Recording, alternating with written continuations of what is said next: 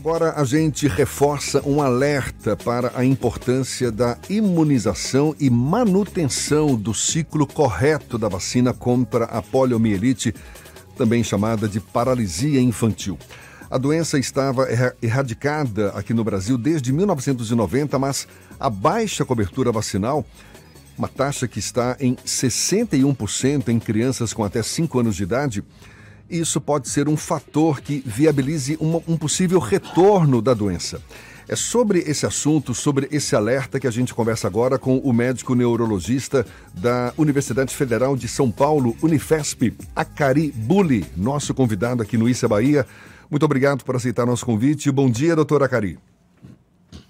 Bom dia, Jefferson. Bom dia, Bahia. É uma grande honra desse paulista estar junto nessa bela Bahia. Prazer Muito todo obrigado. nosso, prazer todo nosso. Qual é o risco real que a gente tem de ter a volta da paralisia infantil no país? Inicialmente, Jefferson, é muito importante dizer o que é a poliomielite, porque as pessoas hoje não sabem mais o que é a polio.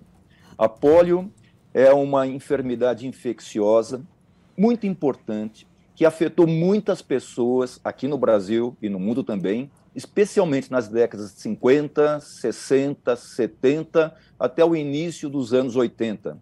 Esse vírus da polio é um vírus intestinal e ele vai até a coluna nervosa da pessoa e afeta as células do movimento, causando a paralisia motora. E essa paralisia, ela pode ser muito grave, comprometendo a pessoa, levando até a morte. A poliomielite nos ensinou muito, nos ensinou que pode-se viver naquele pulmão uh, de aço. E daquele pulmão de aço, nós descobrimos depois aquele ventilador que muito ajudou nessa época da pandemia por Covid. E a polio também nos ensinou que existe vacina. E a vacina é a melhor forma para se evitar essa doença. Ela é totalmente controlada desde que vacinemos.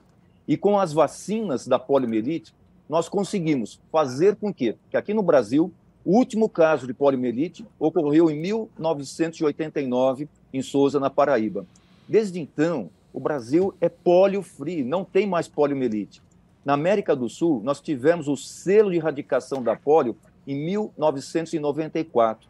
Portanto, são praticamente 28 anos que nós não, não escutamos mais a respeito da poliomielite. Mas o vírus está no mundo, ele está ainda na África, ele está ainda lá na Ásia, e foi encontrado esse vírus em esgoto dos Estados Unidos, em Nova York, e na Inglaterra, na cidade de Londres. Ou seja, a polio ela pode retornar e trazendo novamente a paralisia infantil.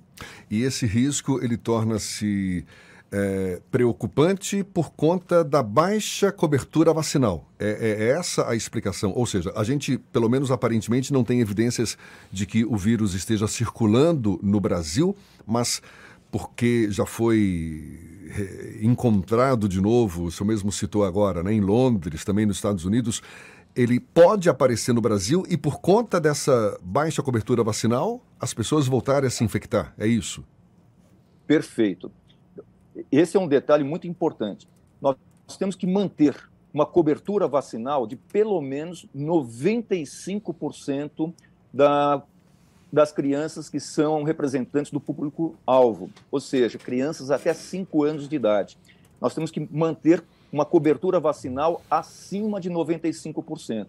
Se nós não tivermos uma cobertura vacinal acima de 95%, há um risco muito grande desse vírus selvagem da polio reentrar no nosso país. Recentemente, foi identificada uma condição de polio em Malawi. Ah, Malawi está muito longe, é na África, na África Oriental, mas Malawi está pertinho de Moçambique. Moçambique tem muita relação com o Brasil. E esses bichinhos, eles vêm de avião também, e podem chegar de avião aqui no Brasil, e podem chegar de avião na Bahia. Não nos esqueçamos, o Brasil começou pela Bahia e o vírus pode entrar pela Bahia também, por que não? Doutor Cari, muito bom dia, que é Ernesto Marques falando. Eu tenho 54 dia, anos, doutor Cari, tive colegas na época de ensino fundamental e, e ensino médio que tinham, tiveram paralisia infantil. é, eram duas meninas, essas duas colegas. Eu me lembro muito quanto isso marcava quem tinha esse problema na, naquela altura, ainda mais sendo meninas, as duas com o braço atrofiado. É, a nossa geração, como pais, e agora chegando na idade também de sermos avós, nós não conhecemos isso.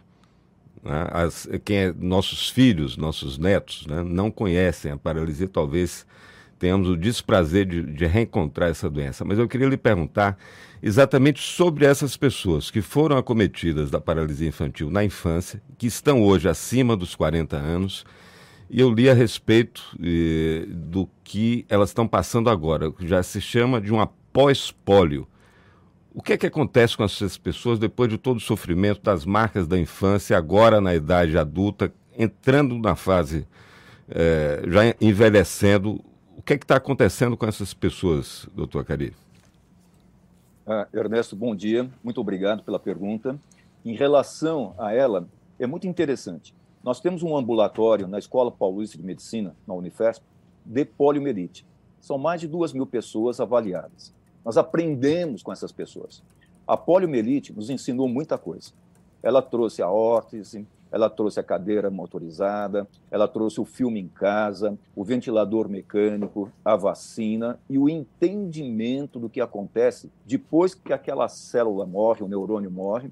A célula vizinha, que não foi afetada, o neurônio vizinho que não foi afetado, ele começa a trabalhar por dois, três, quatro neurônios. Ele vai fazer o processo chamado de reinervação. E isto faz com que a pessoa tenha uma recuperação funcional da poliomielite, mas essa recuperação nunca é completa, ela é parcial. E aquele neurônio agora trabalhando por 2, 3, 4, passando-se o tempo, 15 anos, 20 anos, 25 anos, ele começa a ficar cansado. E esse cansaço vai ocasionar uma nova fraqueza muscular. Aquela pessoa que tiver a polio, por exemplo, essas suas duas amigas lá da infância, adolescência, anos depois, elas vão percebendo que aquele braço que estava com sequela ele vai ficar mais cansado, mais fraco. E interessante, mesmo aquele outro braço, outra perna, que aparentemente não tinham sido afetados pela poliomielite, começam a ficar cansados também com nova fraqueza. E este quadro de nova fraqueza muscular se chama síndrome pós-pólio. É o neurônio sobrevivente cansado agora. E a pessoa que tem síndrome pós-pólio, ela foi nos ensinando também. Ela tem outras alterações ela tem intolerância ao frio, mesmo aí na Bahia, intolerância ao frio. Uma temperatura um pouquinho mais baixa, nossa, é um incômodo enorme. Comprometimento de sono, comprometimento respiratório, comprometimento para deglutir, dores articulares, dores musculares, e tudo isso se chama síndrome pós-pólio. Tem um outro detalhe muito importante. As pessoas de pólio, como o senhor estava comentando, uh, Ernesto, é, elas estudaram, elas trabalharam, em média, mais até do que aquela pessoa da sua faixa etária correspondente. E essas pessoas, elas brigaram muito para ganhos sociais, não para elas, mas para outras situações também. E essas pessoas não têm o seu reconhecimento, que esta nova condição clínica é uma nova condição clínica, não é uma sequela motora. Nós temos que respeitar essas pessoas, entendê-las e aprender com elas. Doutora Cari, para a gente encerrar e para deixar bem claro, o senhor disse que o vírus ainda circula em alguns países, já foi é, identificado em alguns países, e o risco dele reaparecer no Brasil, ele ocorre é porque é, são pessoas, são adultos que trariam, adultos infectados pelo vírus, adultos que em tese são imunes à paralisia infantil, mas são eles que trariam esse vírus e poderiam infectar alguma criança não vacinada? É isso que acontece na prática? O mais comum é a própria criança trazendo. Se você não fizer uma cobertura vacinal plena, essa criança ela pode se infectar com vírus selvagem. E é interessante, a doença pólio paralítica, ela representa só 1% de todas as infecções de pólio. Então, ou seja, pode vir um indivíduo carregando um vírus completamente assintomático. E isto infectar outras crianças. E vai em cadeia essa condição. A cobertura vacinal aí na Bahia, ao redor de 60%, não é admissível. Não é admissível mesmo. Nós estamos no momento de uma guerra contra essa condição de não vacinar uma doença que foi erradicada. O retorno da poliomielite significa um retrocesso enorme, uma incapacidade humana de conversar de uma forma adequada. Portanto, esse momento, hoje, isso é Bahia, a Tarde FM, é um momento muito rico para mim, trazer essa informação. Pais, mães, avós, vacinem as suas crianças. A polio pode retornar e isto é inadmissível. E a vacina é um sucesso humano do Homo sapiens. Tá certo, tá dado o recado, é isso mesmo. Doutor Acari Bulli, que é médico neurologista da Unifesp, Universidade Federal de São Paulo. Muito obrigado pela sua disponibilidade, pela atenção dada aos nossos ouvintes. Bom dia e até uma próxima. Muito obrigado. Pessoal da Bahia, um agradecimento muito grande. Um abraço a vocês.